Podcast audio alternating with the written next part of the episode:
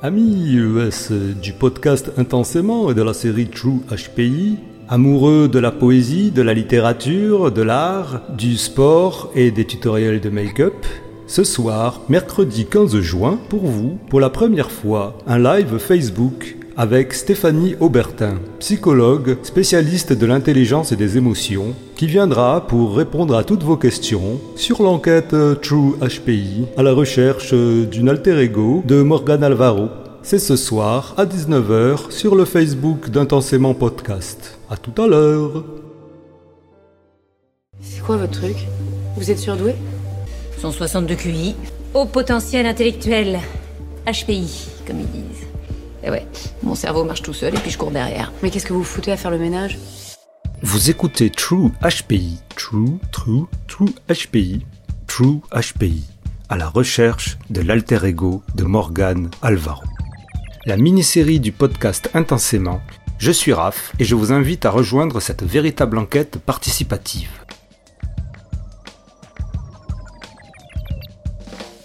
Friends of True HPI, True HPI, Déjà le cinquième et avant-dernier épisode, et oui parce qu'il faut bien une fin. Et donc la semaine prochaine, ce sera le dernier épisode de la recherche, et ensuite nous présenterons, ben, on va peut-être les appeler les candidates, je ne sais pas. Euh, en tout cas, elles devront passer une audition devant un jury composé de Pascal Obispo, Laurent Pagny, Lio, Vladimir Pout ah non, non, non, on me dit que Lio n'est pas disponible pour cette audition.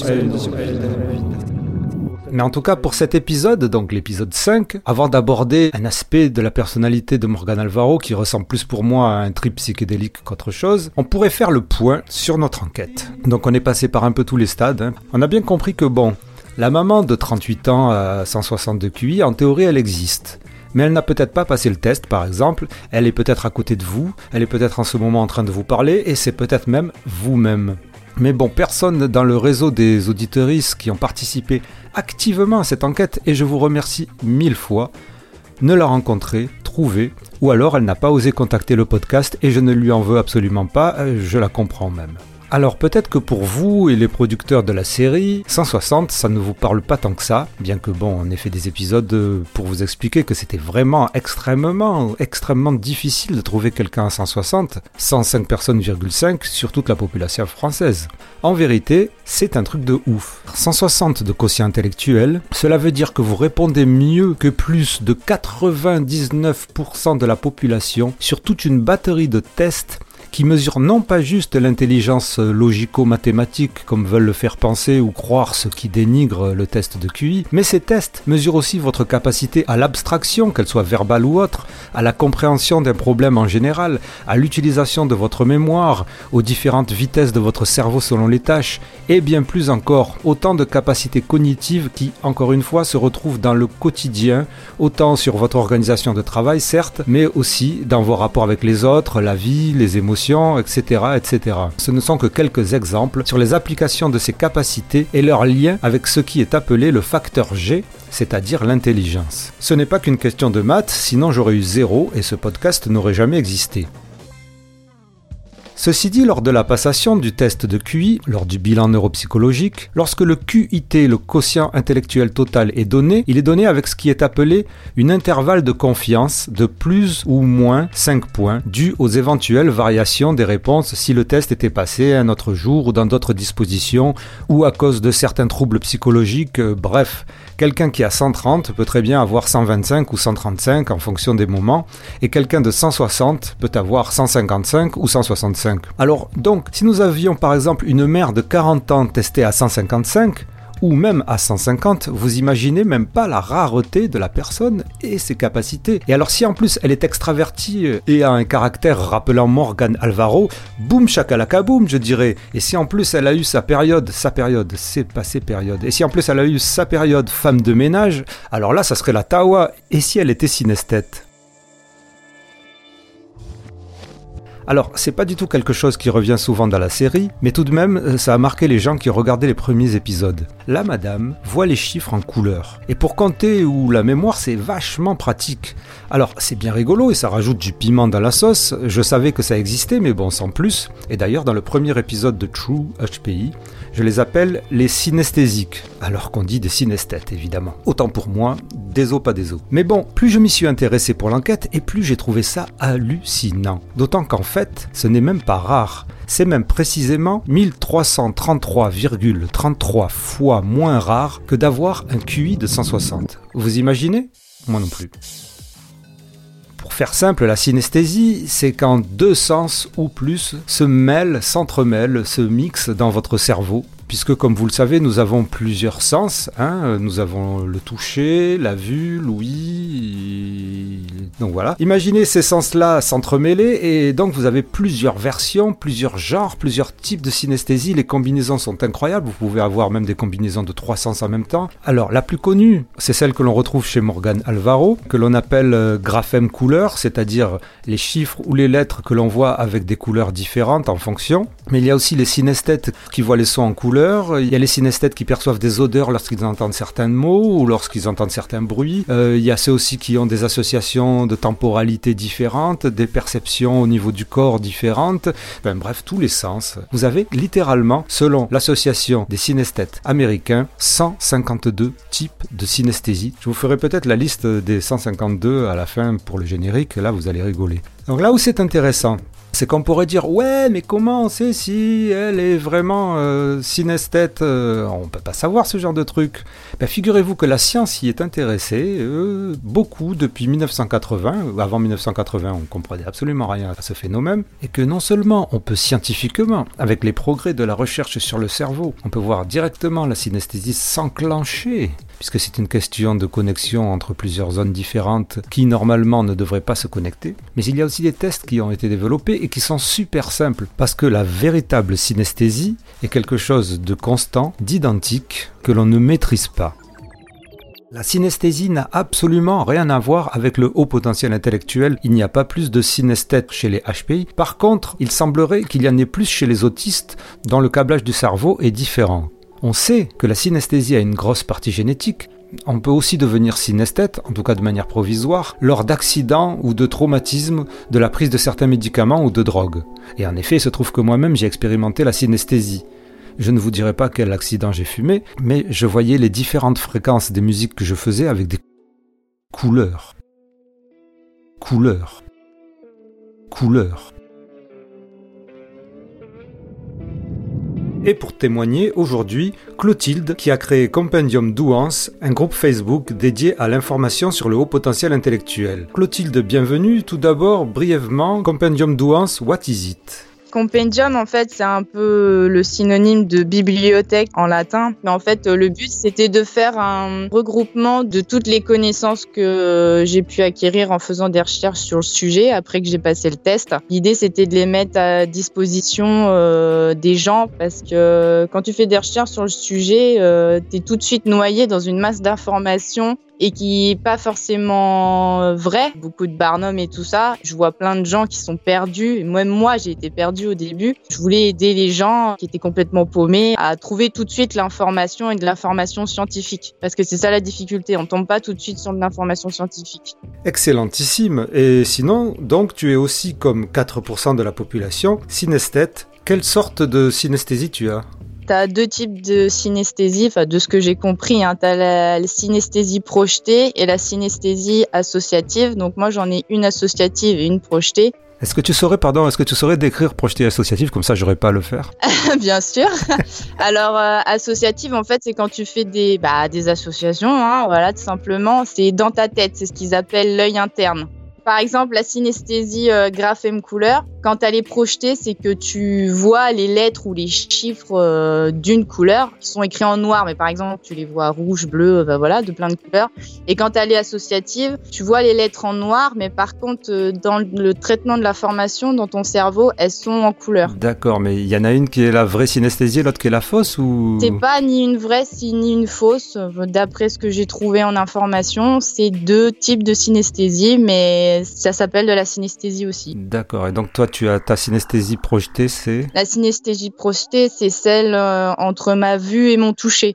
Par exemple, euh, là où je le ressens le plus, c'est quand je regarde des vidéos euh, d'ASMR, de massage en ASMR. et c'est d'ailleurs comme ça que je l'ai découverte, enfin que j'en ai pris conscience. Normalement, tu t'écoutes de l'ASMR bah, pour le son. C'est le but de l'ASMR, c'est le son. Et ben moi, c'est pas du tout ça. En fait, c'est euh, le, c'est le visuel. Je peux couper le son, je m'en fous, ça me dérange pas. Et c'est de voir, par exemple, si je vois une personne en toucher une autre, et ben ce moi je ressentirais comme si c'était moi qui étais massé et dans mes mains je ressentirais comme si j'étais le masseur. D'accord, c'est dingue.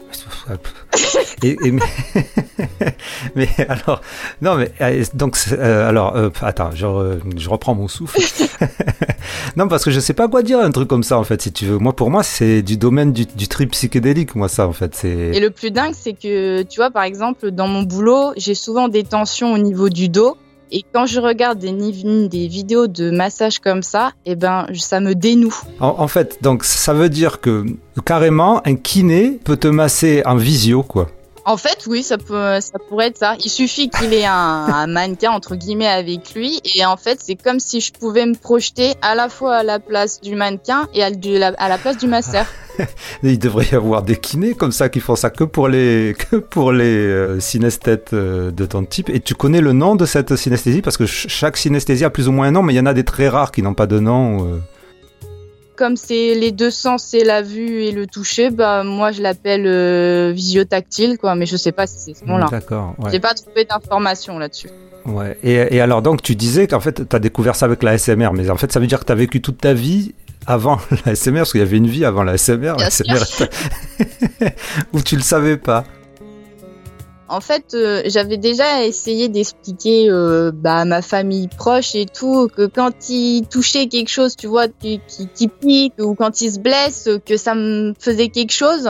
Mais, euh, mais bon, quand j'étais gamine, j'arrivais pas à l'expliquer, quoi. Et bon, ils en faisaient pas de cas. C'est plus tard, quand j'ai découvert ce terme de synesthésie, et je me suis dit, ah, mais si ça se trouve, c'est ça, quoi.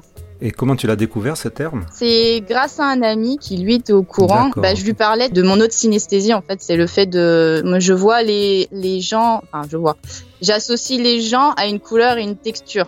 Donc ça c'est l'associative. Ouais, c'est là, c'est ma synesthésie associative. Donc, et la projeter, ça veut dire que tu, tu fais rien du tout, enfin, il n'y a rien qui se passe de mental? Euh, ouais, c'est la projeter, c'est vraiment purement sensoriel quoi. Et c'est involontaire, on est d'accord, ça t'arrive, tu, tu réfléchis à rien du tout. Et c'est instantané. Et c'est instantané, alors qu'en fait l'associative c'est autre chose. L'associative en fait, elle se, enfin chez moi par exemple, elle se met pas en place tout de suite euh, pour pouvoir euh, associer les, les gens à une couleur et une texture. Bah faut que j'ai quand même des éléments de leur personnalité qui me parviennent. D'accord. Si je suis face à un mur, j'aurai pas de couleur ni de texture qui me viendront à l'esprit. Ok, donc c'est intellectuel carrément presque. Ouais, plus intellectuel. D'accord, ok. Et mais donc c'est pas la. Euh, ouais. Euh, je suis perdu avec ce truc. non mais c'est dingue. Je suis rentré dans un monde, mais j'ai découvert ce monde il y a même pas deux semaines en fait. C'est, c'est. Enfin, en fait, je savais que ça existait, mais je, ça m'était passé au-dessus. Et pour moi, c'était genre une personne tous les euh, 30 000. Mais tu t'imagines, il y aurait, selon Wikipédia, il y aurait 152 formes de synesthésie 152 quoi. Ah, moi, ça m'étonnerait pas. Hein. Comme ça, mais c'est le cerveau. Euh, le cerveau est tellement complexe que ça m'étonnerait pas qu'il y en ait autant et même plus. Hein. Et eh oui, parce que selon eux, en fait, tu peux faire toutes les combinaisons, puisque même tu, parce que là, euh, pour toi, c'est souvent en fait, euh, c'est deux, c'est ça, c'est bimodal, et apparemment, tu peux en faire avec trois sens qui se mélangent. Enfin, t'imagines toutes les combinaisons que tu peux faire. La synesthésie associative, est-ce que c'est pareil? Est-ce que tu as mis du temps à comprendre que tu l'avais, puisque ça, c'est ce qui revient souvent dans ce que j'ai lu, c'est-à-dire que les gens au départ, ils vivent avec comme si c'était normal. Pour eux, tout le monde réfléchit comme ça enfin, euh, voit la vie de, cette manière. Oui, en fait, je me posais pas la question parce que d'aussi loin que je me souvienne, j'ai toujours associé les personnes avec euh, une couleur et une texture. et c'est et c'est en parlant avec un, ami, et je, lui ai raconté que j'avais fait un rêve où on était, on était tous les deux et on était en train de, d'essayer des vêtements. Et je lui dis, ben, à chaque fois dans mes rêves, euh, j'ai une, j'ai toujours une ambiance colorée. L'image, elle est toujours colorée. Et là, là, en l'occurrence, c'était rose et vert pâle. Et il me dit, ah c'est pas mes couleurs préférées et, là je lui sors oui non mais d'habitude t'es couleur bleu électrique et, là il me dit comment ça je suis bleu électrique? Alors je lui ai expliqué il m'a dit mais ton truc ça ressemble à de la synesthésie et c'est comme ça que je l'ai découvert. D'accord, hallucinant. Mais en fait, s'il y a 4% de la population qui serait synesthète, on imagine très bien toute cette population-là qui serait plutôt ouverte à tous les trucs New Age et machin, tout ça. Dans leur tête, c'est les auras qui voient ou. Euh, En fait, je les appelais exactement comme ça. Je savais pas que c'était la synesthésie. Ouais, ouais. euh, bah, quand je lui ai décrit le truc, je lui ai dit, bah, je vois euh, les auras des gens. Bon, là, il a commencé à flipper. Bon, quand je lui ai expliqué, euh, il a compris, mais c'est vraiment, c'est de comment ça se projette dans, dans ma tête, ça fait vraiment ça, ça fait vraiment comme une aura euh, de la personne, quoi.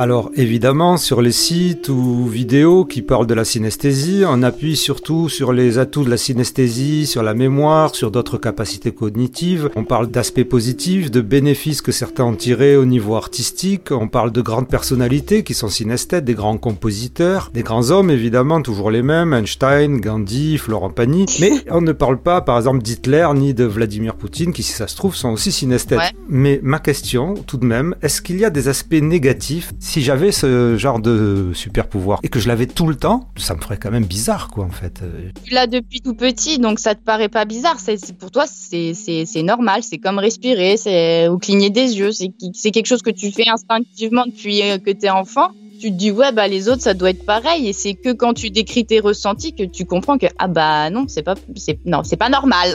Non mais d'accord, mais si tu ressens le fait d'être massé quand tu vois une vidéo de massage, est-ce que quand tu vois une, une vidéo de tabassage, je suppose que tu regardes pas des vidéos de tabassage tous les jours, euh, ou, ou peut-être en ASMR, je sais pas, mais euh, est-ce que est-ce que t'as mal? Alors, je ressens pas de douleur physique, par contre, je ressens euh, un mal-être. L'exemple le plus récent que j'ai là, c'est que tu sais, il y avait une explosion dans un entrepôt là à Beyrouth, je crois. C'était il y a quelques mois. Il y a la vidéo en fait où tu vois que ça explose et tu vois l'onde de choc arriver sur la vidéo. Et quand l'onde de choc est arrivée, je me la suis prise de plein fouet. J'ai fait un bond de ouais de 50 cm en arrière. Fichtre.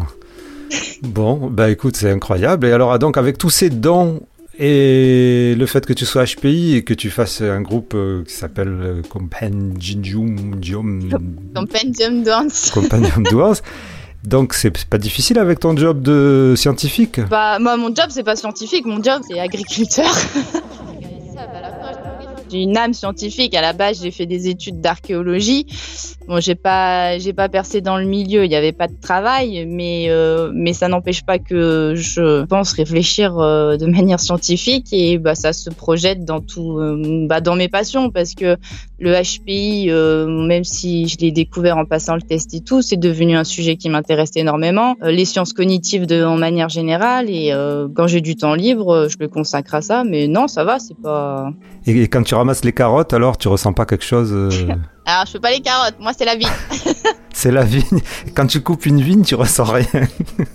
Alors euh, non, les plantes. euh, Alors c'est pareil, j'ai un truc un peu bizarre avec les plantes. Une, une plante malade, si je la touche, je vais sentir quelque chose de bizarre. Mais ça, je sais pas si c'est de la synesthésie. Comme je travaille tous les jours dehors, euh, je suis dans la nature, donc ça, je sais pas si c'est de la synesthésie ou si c'est juste mes sens qui sont plus affûtés, j'en sais rien. Mais quand une plante est malade, oui, il y a quelque chose qui, quand je la touche, il y a quelque chose qui se passe dans ma main. Ok, ok, ok, incroyable. Bah, écoute Clotilde, merci pour euh, ces précisions euh, à la fois sur ton groupe euh, et sur la synesthésie. Bah, alors là, franchement, je pourrais en parler pendant des heures tellement ça me, ça me, franchement, je, je suis, je suis éberlué. Enfin, je sais pas quel mot utiliser par euh, tout ce que je lis sur la synesthésie. Et le pire, c'est que j'en suis jaloux, quoi, en fait. Je suis jaloux parce que j'ai rien, moi, j'ai rien. Bah c'est pas grave, c'est euh, parce que tu sais qu'à la base un, ça peut être considéré comme un défaut. Hein. C'est apparemment c'est dans le cerveau, c'est des connexions qui se sont pas défaites euh, lors de la formation de l'embryon.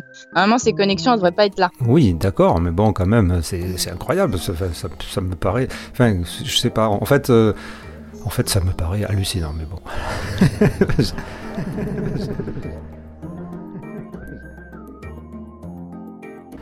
Donc la semaine prochaine, dernier épisode de l'analyse du personnage Morgan Alvaro, nous allons parler milieu social, nous allons parler pauvreté et quotient intellectuel, nous allons parler CSPPP et par la suite nous allons rencontrer des Morgan Alvaro dans la vraie vie. J'espère aussi vous retrouver aujourd'hui même, jour de la sortie de ce podcast, ce soir au premier live vidéo Facebook de True HPI avec Stéphanie Aubertin en special guest star. 19h, ça va être grandiose, apportez des chips. Voilà, rejoignons-nous tous sur le Facebook du podcast Intensément, Intensément Podcast. Vous pouvez aussi nous retrouver dans les autres réseaux sociaux, Gramit, Tweetit, Tubeit, LinkedInit, Legalizeit.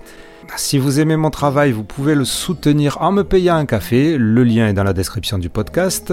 Je vous remercie beaucoup. Je remercie tous ceux qui ont soutenu ce podcast. Je vous dis à la semaine prochaine. Portez-vous bien et surtout restez accrochés à True HPI. True HPI. True, True, True HPI. True HPI. À la recherche de l'alter ego de Morgan Alvaro. Acupuncture color slash shape. Alphabet form. Audio tactile. Audio motor. Auditory gustatory synesthesia. Auditory motor synesthesia. Auditory olfactory synesthesia. Auditory tactile synesthesia. Auditory visual synesthesia. Aura synesthesia. Calendar synesthesia. Cardinal points color. Centuries color.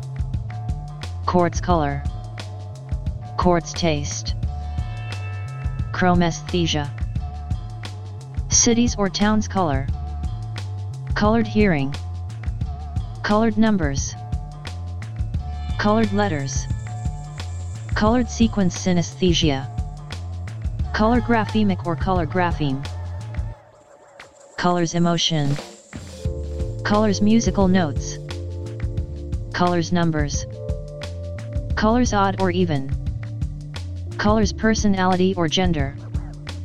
Colors smell. Colors sounds. Colors tactile sensations. Colors taste. Colors tones. Concepts color. Concepts shape. Concepts smell or taste. Concepts sound. Concepts spatial positioning. Country's color. Cutlery personification. Dance steps color. Days of the week color. Days of the week color slash shape slash texture. Days of the week personality. Days of the week spatial location. Days of the week taste or smell. Decades color. Duality. Emotion as a synesthetic concurrent. Emotionally mediated synesthesia. Emotions observed in other people color slash smell slash taste slash touch. Emotions color slash shape slash image. Emotions smell. Emotions tactile sensations. Emotions taste. Empathy with machines. Feeling physical pain on seeing or hearing about others hurt. Feeling touch, pain etc. in the same part of your body when you observe it in others. Feelings or vibes as a synesthetic concurrent. Figurative images as a synesthetic concurrent. Fingers color. Flashes on hearing sudden or loud sounds when falling asleep. Flavor. Gender as a synesthetic concurrent. General sounds color. Geometric shapes color. Geometric shapes numbers. GIF sound. Grapheme color synesthesia.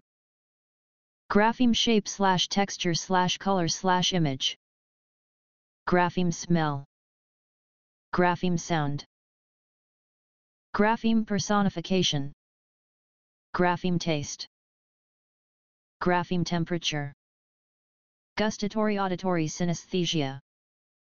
Gustatory olfactory. Gustatory tactile synesthesia.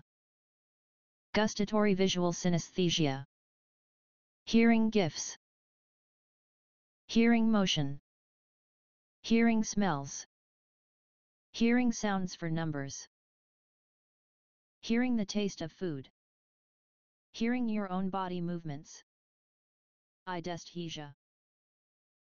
Ideas vision or spatial positioning. Images as a synesthetic